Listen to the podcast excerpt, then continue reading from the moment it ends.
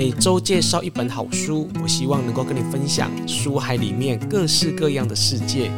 暂时离开烦躁的生活，进入一个属于你我的私人意识空间。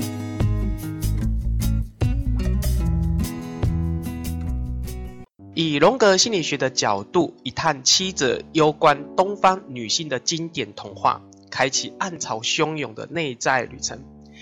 台湾第一本从荣格心理学的角度写给我们东方女性的童话分析，这是一本什么样的书呢？这是一本由心灵工坊所出版的《公主走进黑森林：荣格取向的童话分析》。在节目当中呢，宇色特别的邀访到的是这本书的作者吕旭雅吕老师来到我们节目当中，要跟每位的听众朋友好好的来分析一下什么叫做童话分析。吕老师好，你好，雨色。是啊、呃，我觉得这本书一开始呢，很吸引我的地方，其实是它的书名。叫做《公主走入黑森林》哦，这个跟我小时候看到的童话故事的那个名字哦，反差蛮大的。那想请问一下吕老师哦，当时怎么会想要用这个《公主走入黑森林》当成书名呢？嗯，本来我们 其实有想过非常多的故事哈，这书名啊，可是嗯，这个这个。题目跳出来的一个很重要的是重点。第一，当然我们讲的是女性，那女性的内在心理里面，其实每一个人里面都有一个非常珍贵的，啊、美丽的，啊、不受就是即使不管哪一个年龄，其实都是以一种非常完整无缺的形貌保存在很深的内在的一个一种心理原型。那我称她为公主。那呃，这个公主，所以我们其实是要探索的是有关公主的故事。那可是呢，从所有的做心理工作者的呃人的经验都知道，其实这个公主很少有真正有一个机会被自己所认知，反而我们经验到的是很多的痛苦。那为了要去找到自己完整跟很很很有潜能吧，或者是很完整呃这这样子的一个女性心灵。样貌，我们常常需要经过很多的旅程。那在童话故事里面，最明显、最常见的就是走入森林。啊，就就是走进，就是在我们从小就看听过像小红帽的故事啦、白雪公主的故事，全部都是进入森林。所以，其实童话故事里的森林是只有啊、象征意涵，有关于人类的潜意识。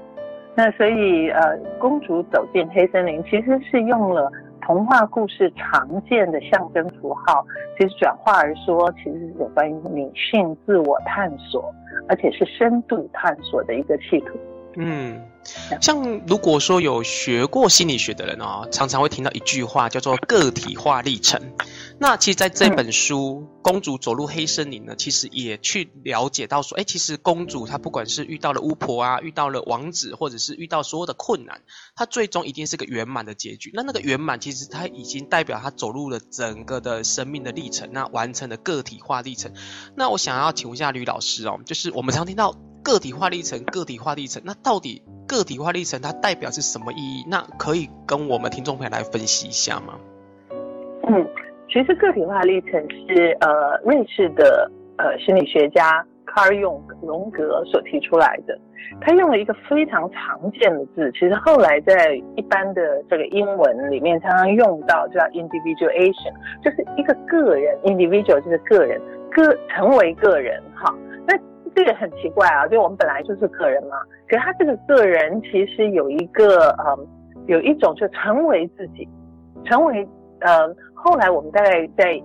用不同的语言讲，是成为真实的自己，寻找真实的自我的样貌的这样子的概念。那所以个体化历程里头，它强调的是一个人在出生，慢慢的觉，慢慢长大的过程，我们吸纳了非常多我们所所处的、我们所遭遇的事情，所教教导我们的各种样貌。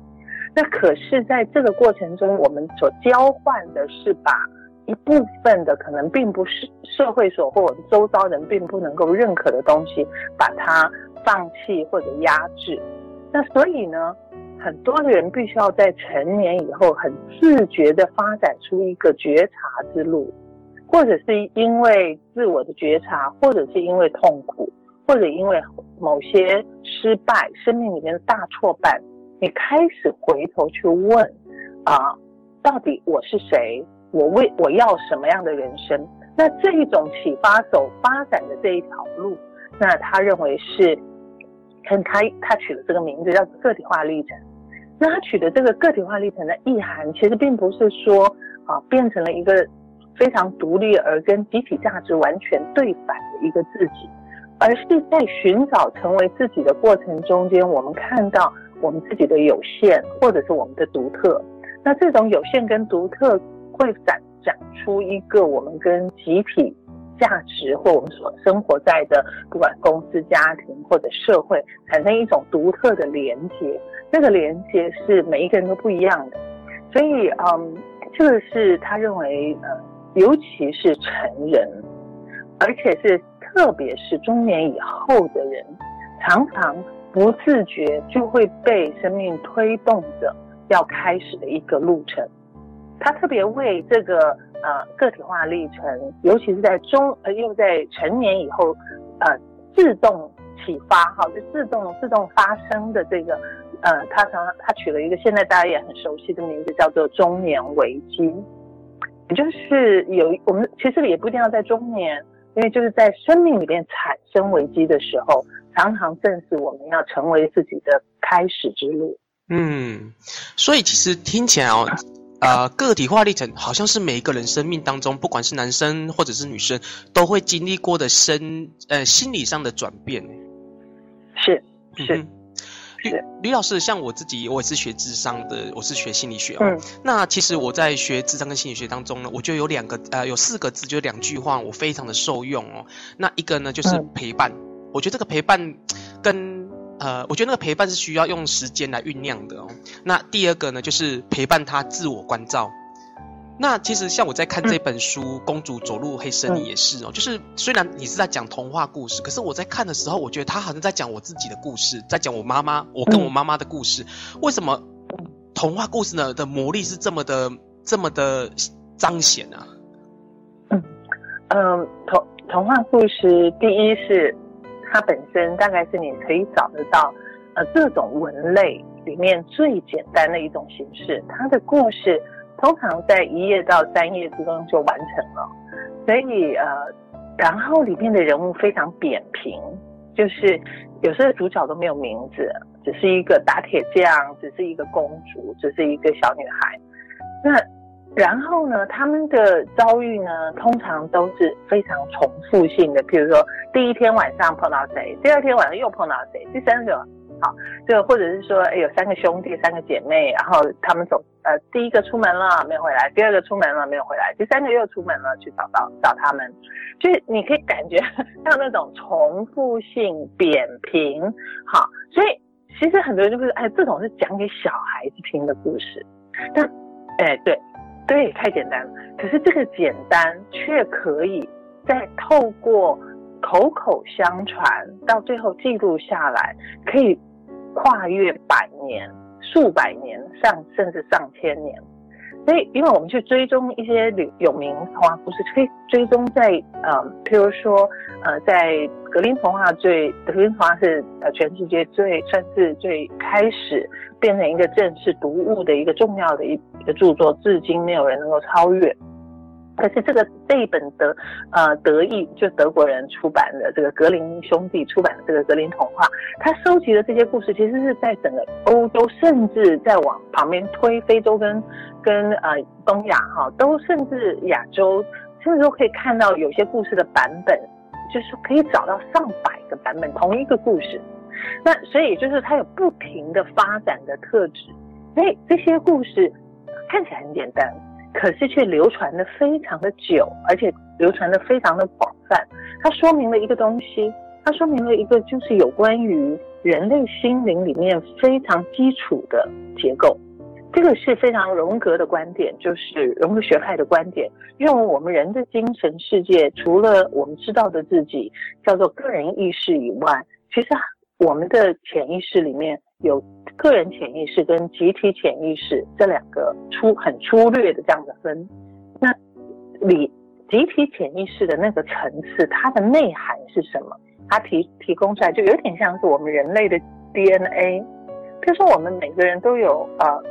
每一个人类都都是一样的呃，有二十三对 DNA。可是这个 DNA 的组合的不同，会使得我们的肤色不同，我们的鼻子高矮不同，所以就产生个人的样貌。他认为那个人类精神也跟这个身体是一模一样的，我们也有精神的 DNA。我们这个 DNA 呃的形式会用一种它称不是叫做 DNA，而是叫做原型 archetype archetype。那这个 archetype 就是原型，这个原型就是人类精神的 DNA。那这些 DNA 出现的时候，会呃用形象啊、故事啊这种各项东西呈现。所以呃呃，童话呢，我们几乎可以说就是在用文字描述故事里面人类最靠近我们 DNA 的精神 DNA 的地方。一旦是这个故事越来越复杂，譬如说。呃，现在好莱坞非常的喜欢呃某一些这些童有名的童话，他们就会把它一直改写，就是把它改写成就就变一个新的角度，然后拍成电影啦，或者有些人把它编成一个新的小说，或者是呃演出一个歌剧啦什么之类的。那这些都是后来的人把这个很深层的简单的故事，把它根据时代或者是他们所特别的呃地域，就慢慢的把它往复杂化。它复杂，所以呃，其实我们现在有一些偶像剧可以演个二三十集，用的也是童话故事里的某一些基本元素，好，甚至原来的故事，比如说美人鱼这样子的故事。那所以呃。越来越复杂的故事，其实，在我们的理解里面，就是它从深层的、简单的精神 DNA 原型，慢慢的往上走，越来越复杂，复杂到一个程度，其实是我们平常意识里面啊、呃、常常阅读到的故事。所以我这样子复杂的回答你的问题是说，童话故事的简单看起来是啊、幼稚，譬如说给孩子听的故事，其实从反的方向来讲，它是最原初的。最原初的去捕捉跟描述人类心灵的一种文体，所以呢，所以它会可以打动几乎所有的不不分地域、不分文化的啊孩子的心灵。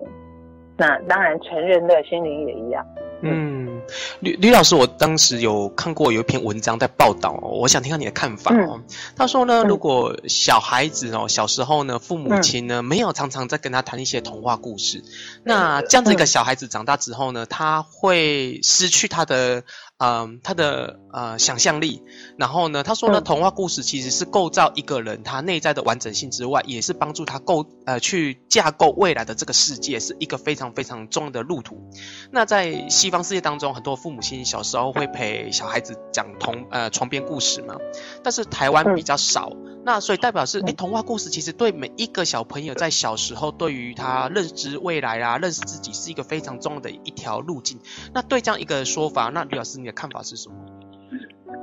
嗯，你刚才讲的时候里头提出一个重点，就是有关于创造力，然后故事可以帮助创造力，这个这个呃前提我完全同意。可是啊。呃我们也必须要承认，这个文类，这个童话的童话的这个文类呢，在呃，它基本上都是西方的，所以西那是西方的东西，所以西方人呃讲讲故事给孩子们听是很自然的。那可是我们这个这个不是我们文化的习惯，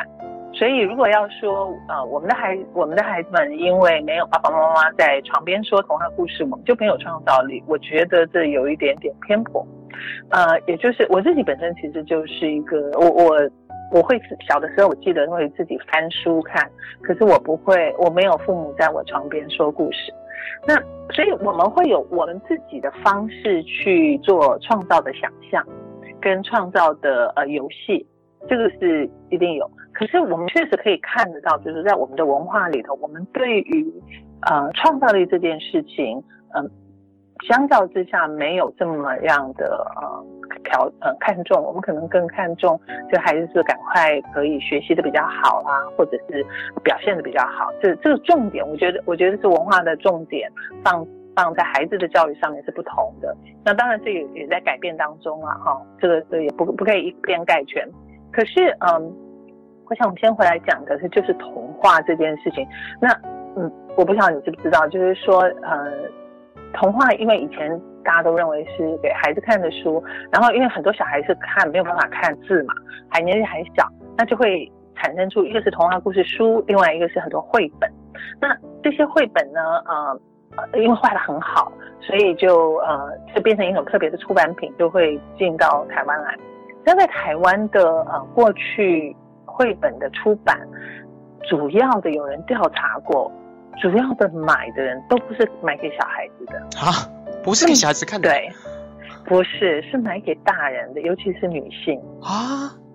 这是一个什么样的一个取向？啊、为什么小对成人的成年的女人会反而想去看这个绘本？是买绘本，买很漂亮的绘本，然后阅读，然后留在自己的书架上。所以，对。那也就是在台湾，其实出版界都知道，其实那个阅呃那个这些绘绘本或者这些故事书，其实有一群读者，他们是给买给他们内在的小孩，也就是并不是啊、一定要你的身体或年龄是一个小孩子，你才会读得津津有味。其实，在不同的年龄，我们在阅读它或我们看一些漂亮的呃那个影像的时候，其实我们内在的孩子也会快乐起来，蹦蹦跳跳。所以你看，哎呃，这个是这个，我觉得我用出版来来回答你这样说呢，就是大概在不同的年龄层，我们都有一个创造的渴望、想象的渴望和那个梦想的的渴望。那那个东西要用什么样的方式来回应啊？童话显然和童话的呃那个那个，不管变成电影或变成绘本书啊，都是影像，就是很重要的是影像啊，image 这个这个东西都很能够回应我们内在的渴望。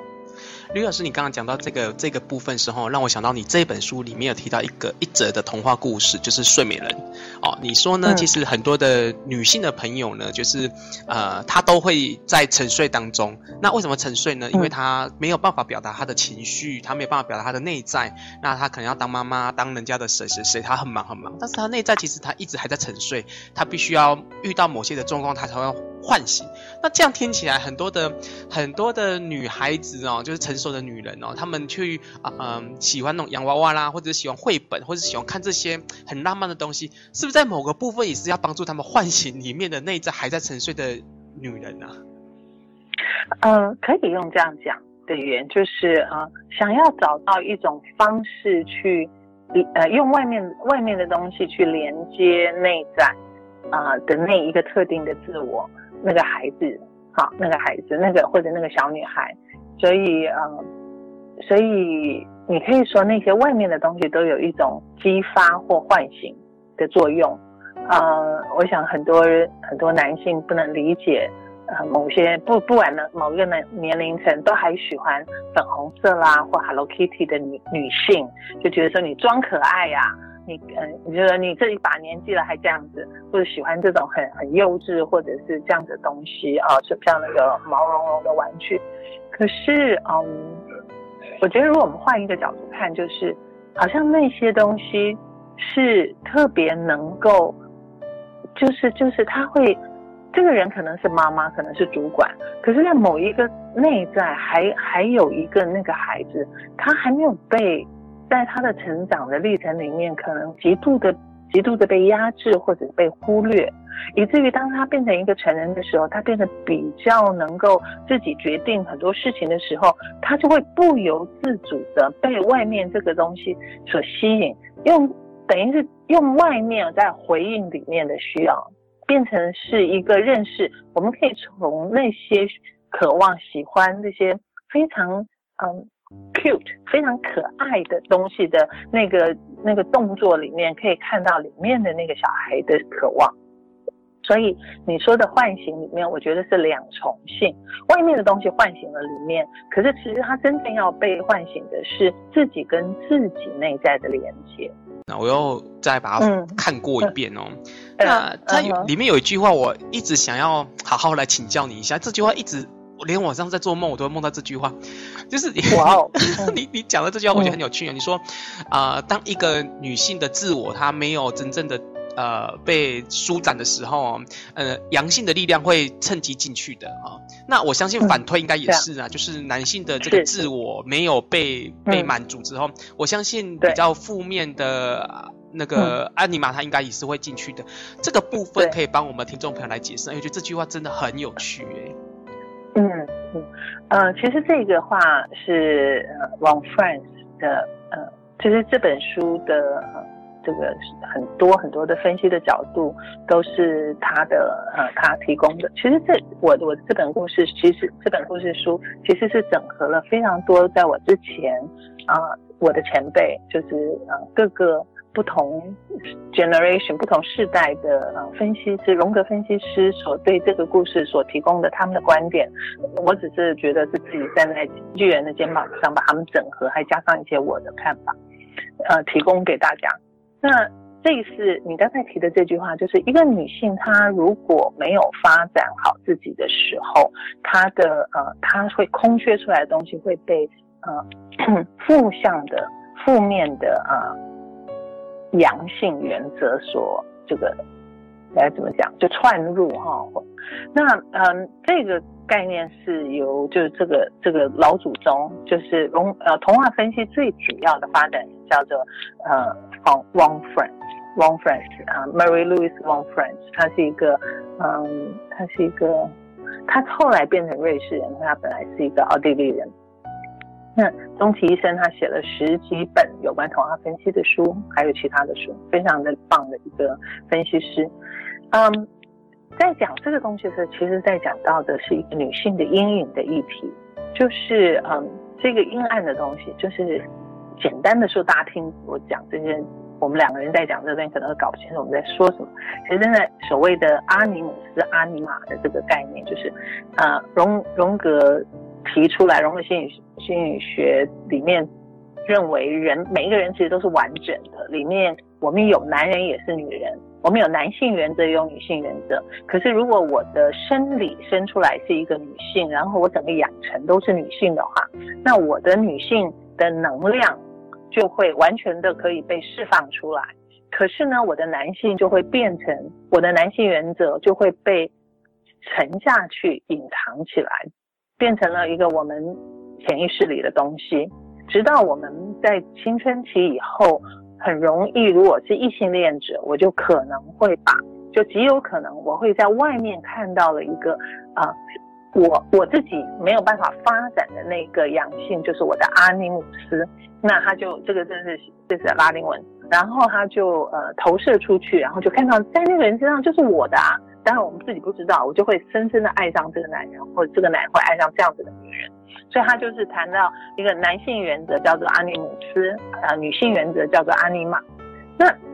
他在这里讲到的，我们刚刚回头来讲的这件事情，就是有关女性。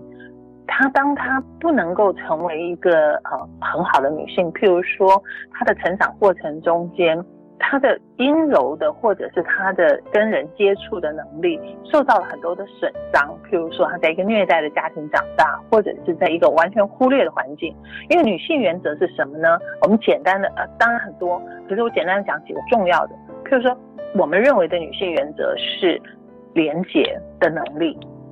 就是与与人连接，与万物连接，这常常是我们认为是阴性、阴阳两性的这个阴性的一个特质，像大地，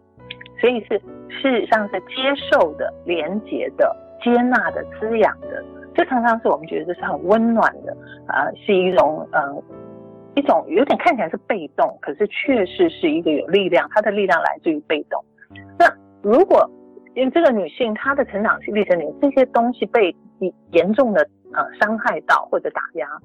或者被呃不被看重。譬如说，我是一个很喜欢画图的人，然后呢，妈妈就来说，画什么画？这又不能考试，又不能吃饭，好，那赶快去写功课。那他就会告诉我说，我的这种比较情感性的东西呢，其实是没有价值的。然后呢，比较有价值是什么？是要记的，要要因为是知识的东西，要记在脑袋里头。那我可以考试，我就考成绩好，那这样子比较好。所以变成我的有一部分，譬如说我很喜欢跟小朋友一起玩耍，可是这个东西被限制，可是我必须要去训练我自己，去做一些比较有功能性的、阳性的这样子的，比如理性的这方面的训练增加，所以慢慢的呢，我的女性质地会被推到。边缘，虽然我是女孩，可是我可能，呃，被要求或者我自己也认定了，决定我要在呃知性上啦，或者是那个意志坚决的往目标冲去的这种阳性能量发展。那这个发展发展的久了以后，我们后来觉得说有一些人，呃，我们说女强人呐、啊，呃呃，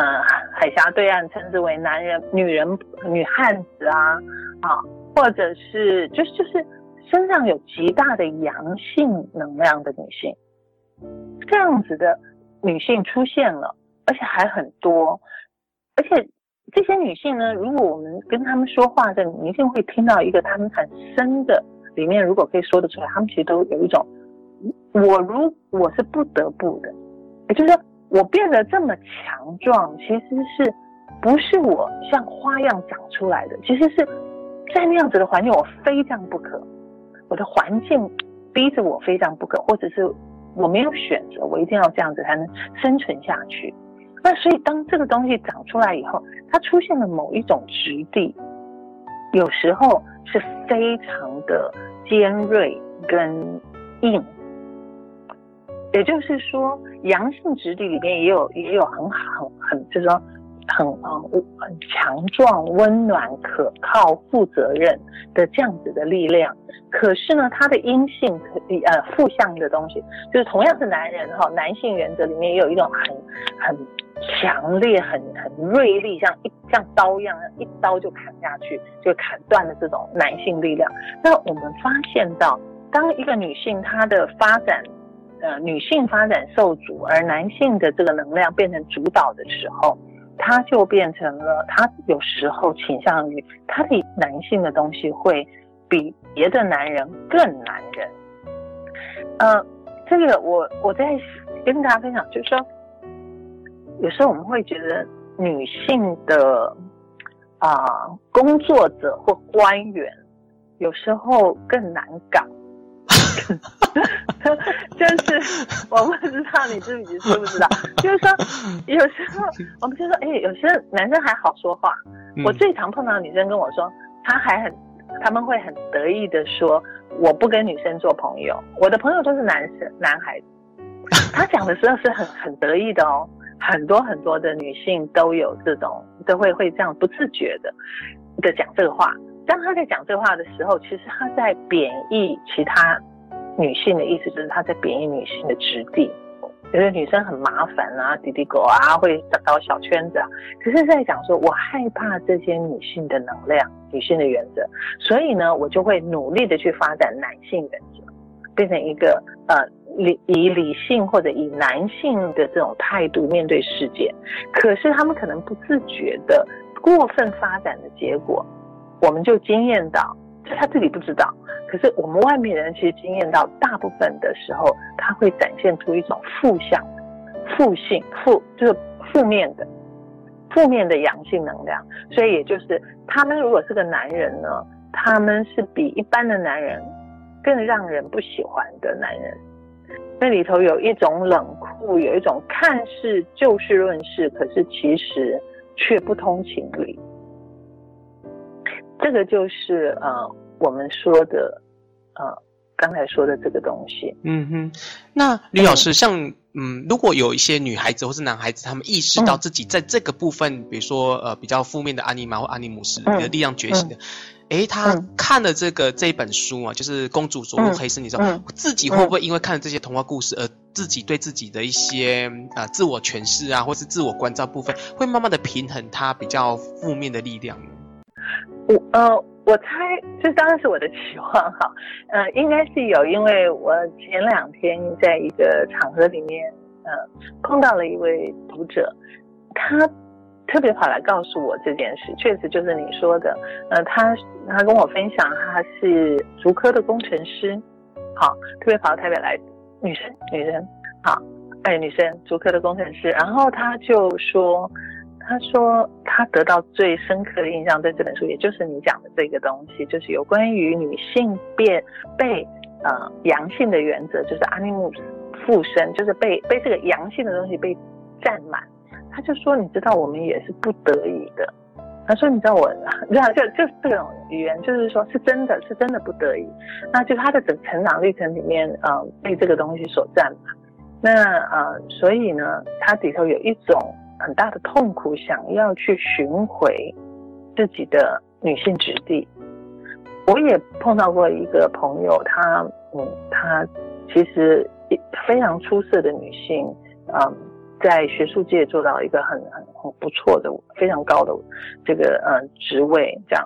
可是后来在一个也也结婚这方面看，在外面看起来都是非常好的。就后来嗯、突然就呃，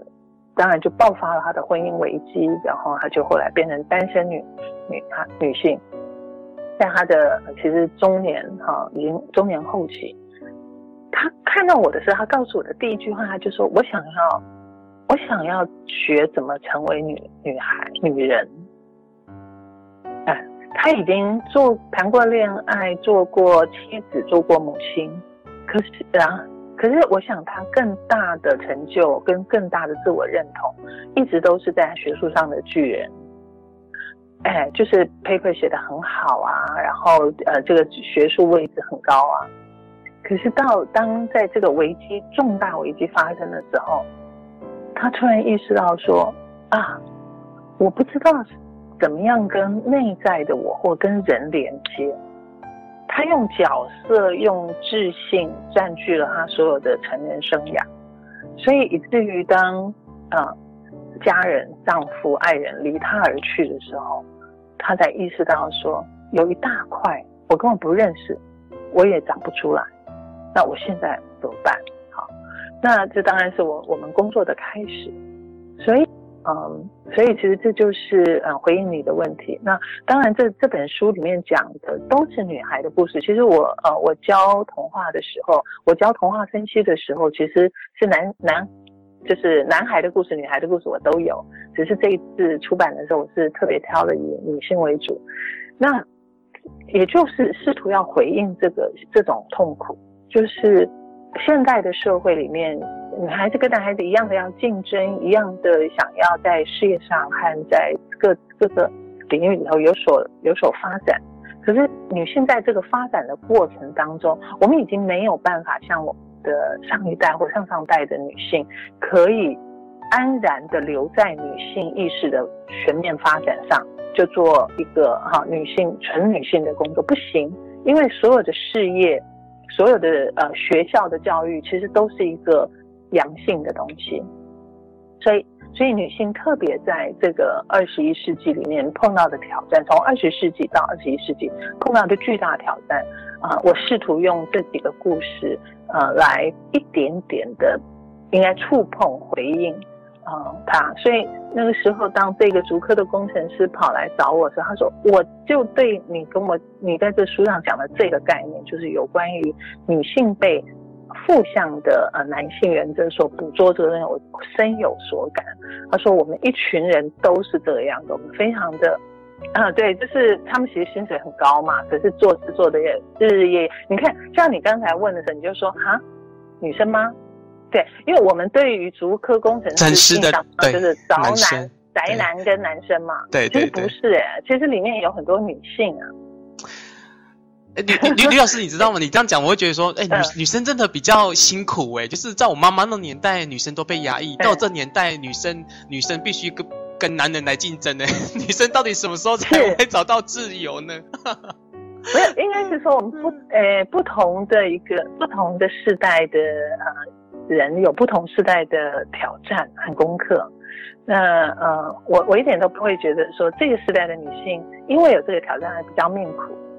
其实这个这个挑战是我们争取来的，那 只是这个这个问题正好我们又可以用一些方式去觉知它。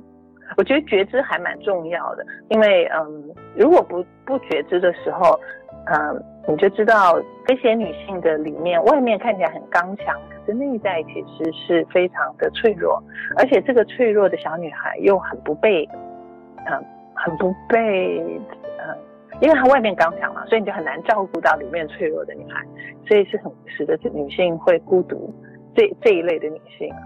那这个这个当然是我我们触碰了中间的一一个故事，这样子是这样。吕吕老师，你下一本书有考虑从男人的角度来写一本童话书吗？因为我觉得不公平啊，因为你讲了很多女人，对，那我看我，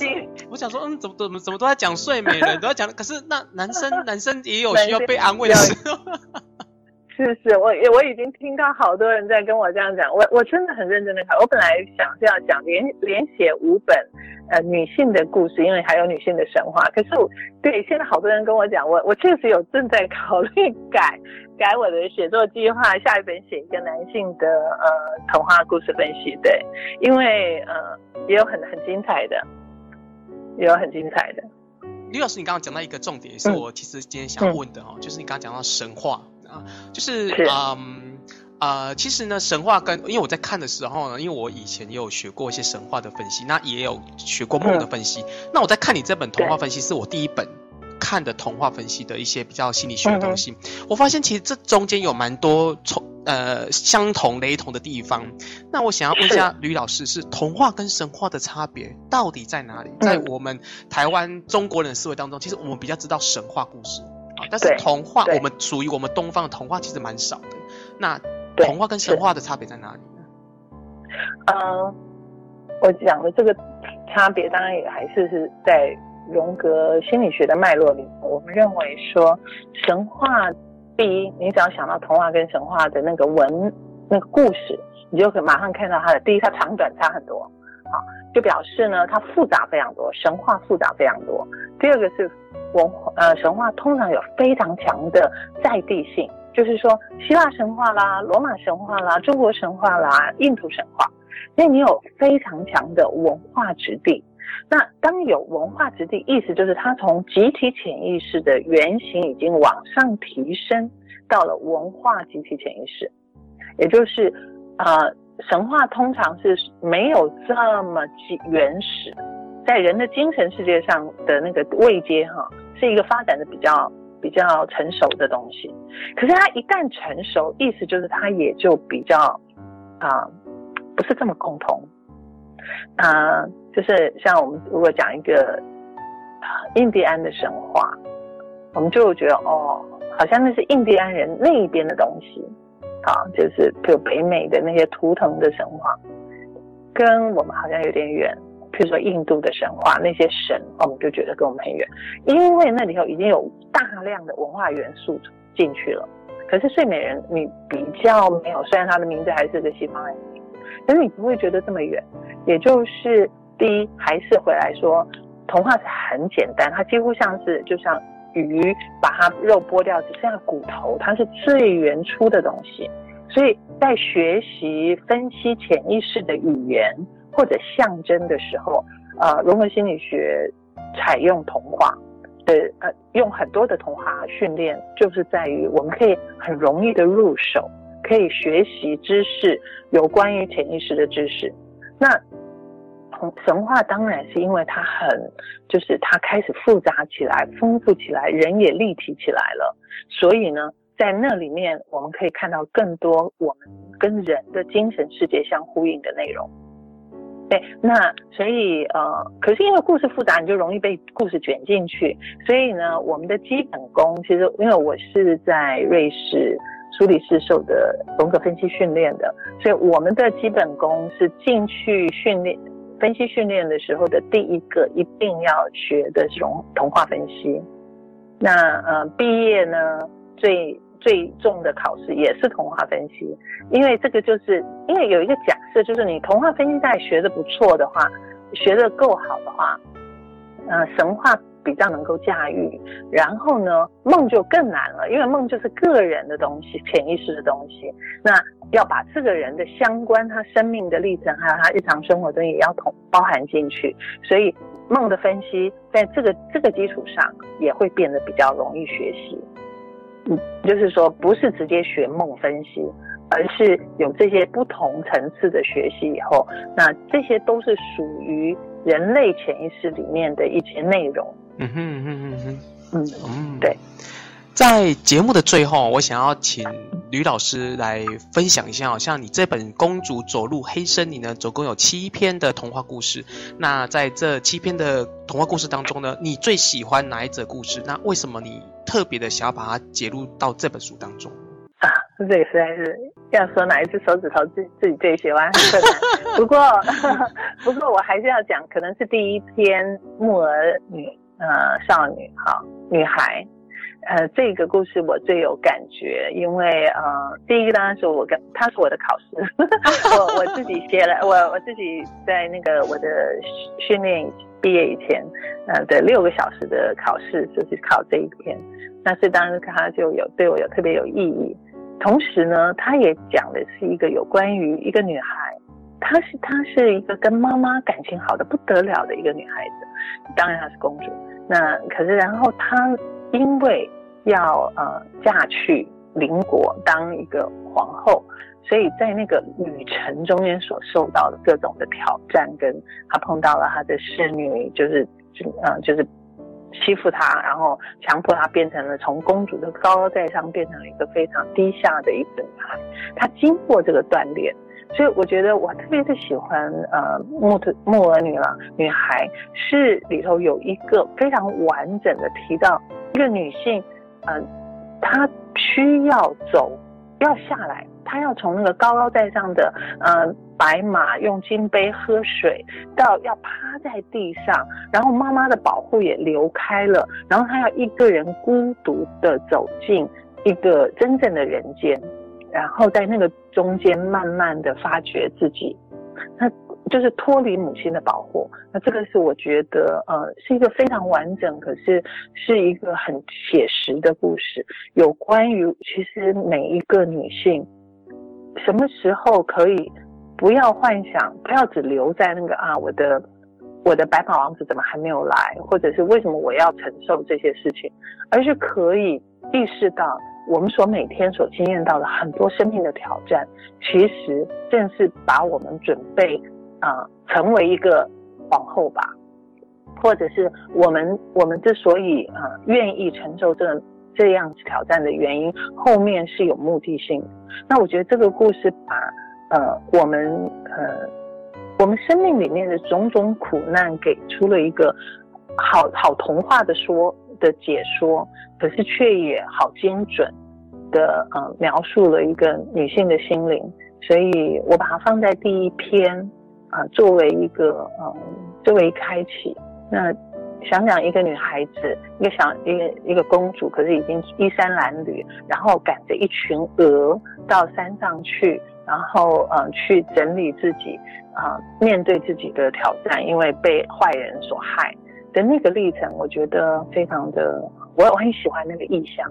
嗯，这个是这个是跟大家分享。不过后面里面有几个故事，当然是也是我特别钟爱的，其实像是呃费雀儿鸟，是有关于女性被残杀，就是天真的女孩子，然后就因为我们对天真好像有很多的想象，可是其实呃天真是很危险的，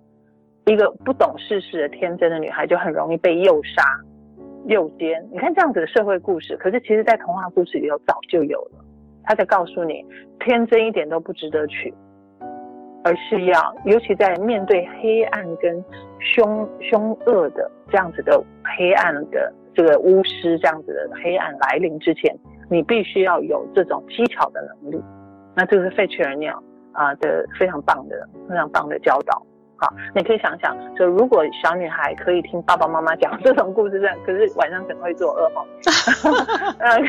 可是恐怕会想到说，哦哦哦，不可以随便很善良的，有人来跟我要东西，我就给他，我就跟着他就走了。是啊，太危险了，因为可能会被被杀头这样。是我我自己在看、嗯、一开始看这本书的时候，其实，嗯啊、呃，我我就读者的角度来看哦，因为你的第一章呢是荣格心理学的童话分析。嗯、其实我在看的时候，我觉得说，嗯，好像没有心理的心理学的基础的架构的读者来看，很有它有它的难度。第一章的时候，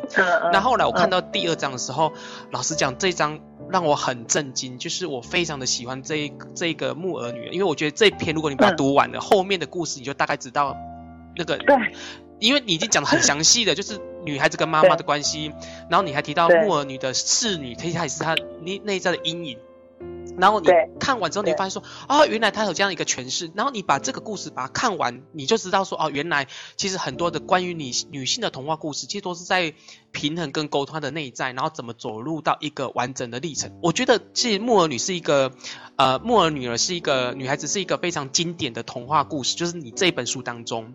然后像费切尔鸟的时候，其实我看的时候，我我其实还蛮震惊，因为其实像蓝胡子是我最喜欢的童话故事，就是他、啊、真的真的，我觉得我觉得怎么会会会会这种东西怎么会出现在给小朋友看呢？我那时候小时候，我觉得说怎么会有，但是我很吸引我的地方就是，它不像童话故事，它比较像是它教导你怎么社会化的一个历程，就是女孩子不能够太天真。然后我在看，对，我想我们两个人在讲这件事情是可能。读呃那个听众都没有想到，费切尔鸟的那个那个最惊人的意象是，呃，你这个这个女主角打开了打开了房间，一个不不被允许打开的房间，然后里面是很多的尸块，就是女孩子被诱骗进来，被切的一块一块的的那个血池这样，所以。这样子的意象通常真的很难想象是童话故事，是啊，应该是社会版啊。是，所以我我自己在看的时候，我突然有一个意识到一个问题，就是其实童话不是叫你活在呃。那个美丽的公主跟王子结婚的那个过程，我觉得不是诶，他是在告诉你，其实你应该去透过童童话故事，你要从你内在的历程慢慢觉醒之外，你要去了解社会，其实很多东西它包容在这个童话故事当中。童话故事里面有很多很多，其实人跟人的互动，所以它很很很平面，但是其实它很很直接的让你了解，其实呃妈妈不一定是爱小孩子，她有时候会会用其他方式。对，就我这样 说，我们看到很多的后母不好，我们就说那是白雪公主妈妈。所以你会发现说，其实童话故事都是用很简单的方式让你了解，哎，其实社会其实就是这么的复杂。是，所以呃，也就是有趣的是说，反而是古代哈，就是说更更久以前的童话故事，其实是比较呃残酷的。也就是说，他并没有想要把小孩子住在，让他住在泡泡。泡泡里头，就是说都是啊，很很美很好，不是，反而他们的故事里面充满了这种好像有有血有杀有有谋杀的这样子的事故事，所以呃后来呢。当然，越到现代，其实很有趣的是，越现代化的时候，那个故事反而越被清洗的比较干净一点，就是柔化一点。所以，当我们去寻找啊比较古代的故事的时候，可能真的也就是为什么大人现在也觉得童话故事很很能够呃享受的原因，其实是我们去听啊，不是被这个删节版的童话，而是我们去看最更早期。人类共同创造的这些故事里面，其实说了我们很多心灵的真相。那当然，我要讲加一点点，最后的就是说，这些故事，呃，虽然是很很旧的故事，或者是很通俗的故事，可是我自己最喜欢的，呃，是我可以，我们可以有新的角度，然后这个新的角度去把这个故事重新拆解以后，我再阅读这个故事，这故事的样貌就变了。好，当我重新去讲《睡美人》和讲《长发公主》的时候，跟一个小女孩读它，当然是很不同的。那这种拆解跟重新给予这些童话故事新的角度的这种能力呢，其实是使所有古老的东西重新绽发新的光芒。那这些这些东西就可以在不同的年龄都可以教导我们。那我自己觉得，这是我自己。啊、学荣格这么多年，啊、最享受的东西，就是所有的所有的这些古典的故事，都一点都不古，都不古老，也不是老古董，而是挑战我可不可以用一个现代的女性或者是现代的心灵去跟这样古老的东西对话。那这个你可以想象，你可以往从这个地方推到所有的古典的经典啊、古典的艺术啊、古典的东西，它都变成我的啊，唤醒我，它是我的宝藏。是我们有没有能力去拿到这个宝藏？那所以这个是我自己最最享受的，跟大家分享。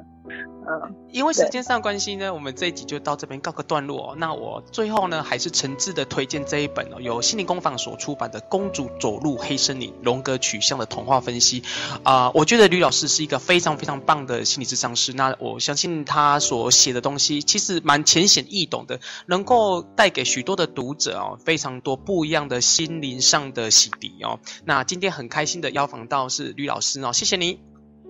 谢谢。